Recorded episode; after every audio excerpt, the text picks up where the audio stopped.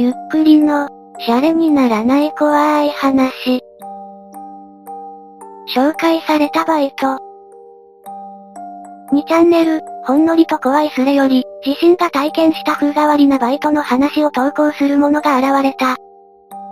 特にお化けが出たりする話ではないので楽しくないかもしれませんが、お化けのようなものは後半登場します。今勤めているコンビニでバイトし始めた頃のお話から現在です。店長が気さくな人で、何でも相談しやすいというか、給料上げ作り、なんて相談にも乗ってくれたりとか、気のいい人なので、今月だけな、みんなには内緒だぞ、なんて言いながら1万円上乗せしてくれたりする人でした。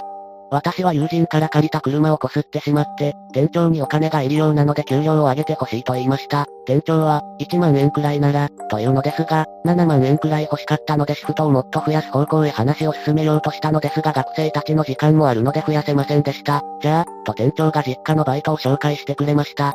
内容は船でどっかの島へ行って、シャシャクという花と、榊という花を大量に持ち帰ること。ただこれだけ、花と言っても実際は木のような感じでただの葉っぱです。榊という花はありましたが、シャシャクという花は検索しても、芍薬という別の花が出てきます。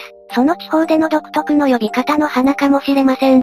ちなみにたったこれだけで日給1万から10万、とる量と質と車を運転したか否かで変わります。羨ましいバイトですね。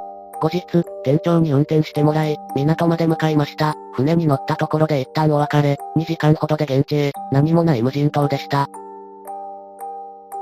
現地に着くなり、運転手と私だけだと思っていた船から屋敷高人におっぱいが生えたようなおばあさんが出てきました。今回の雇い主だそうで船の運転手はその旦那さんで、自己紹介が終えたところで仕事の説明が始まり、仕事の説明はさらっと終わったのですが、注意事項が長くとても怖いものでした。上から物が降ってきた時には狐ではないことを確認して貸し出すカッターで首を刈る。下から何かに掴まれた時は貸し出すカッターで突き刺す。私以外の人間が山にいたら貸し出すタバコに火をつけて歩く。獅子の頭が浮遊しているのを見たら怖がらずに拝む。襲ってくるもんは全部殺せ。お払いに行けと言われたら絶対にこっちが定めた払い屋に行くこと。お互いを見合わせた時に、狐の尻尾で目を覆われていると判断したら首を撫でながらそっと剥がし山に返す。道に迷ったらタバコ吸え。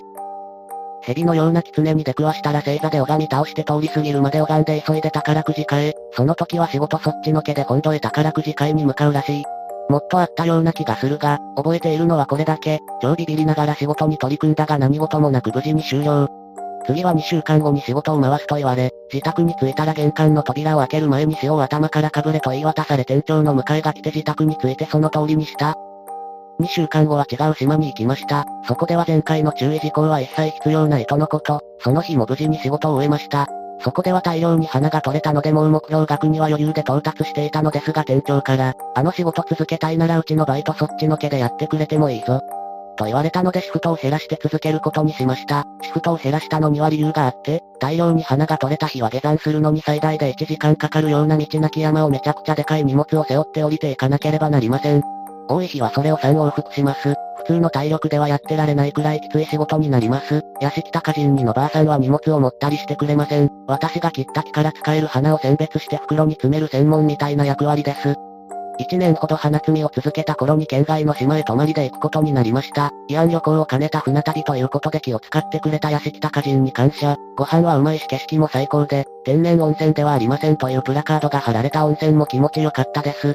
しかし楽しいだけというわけにもいかず、仕事はあります。その日はゆったりと寝て次の日の仕事に備えました。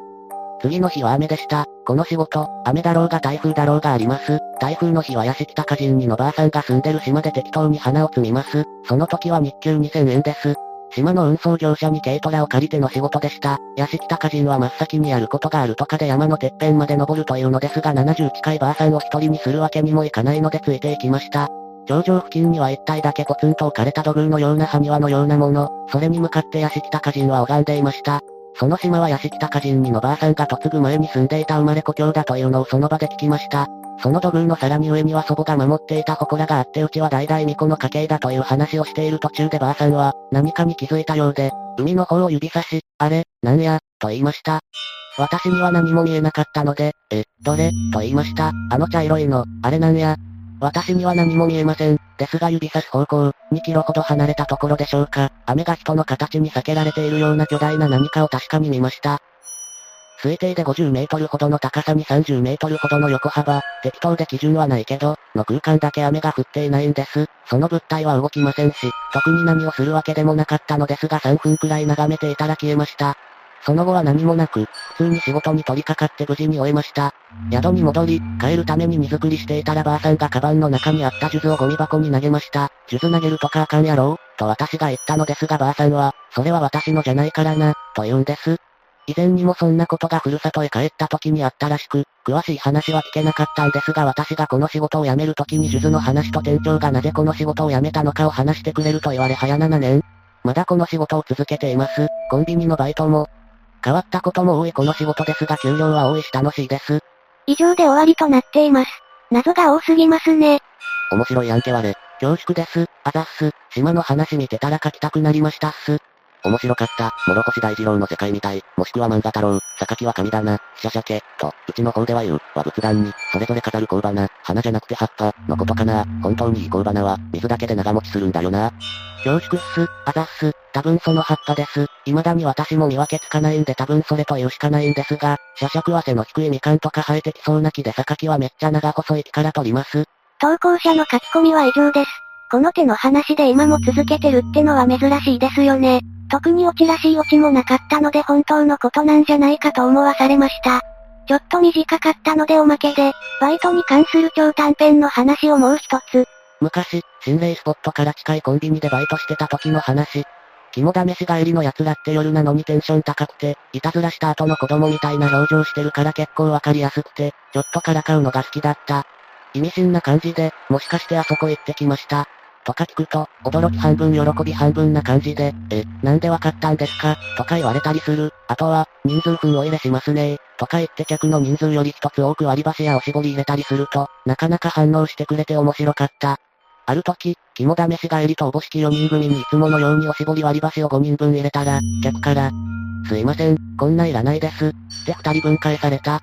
え、と思って店内を見ると3人しかいないあ、すいません、と軽く謝って会計を終わらせると、客は車に乗って帰っていった。帰る姿をガン見してたけど、確かに車には3人しか乗ってなかった。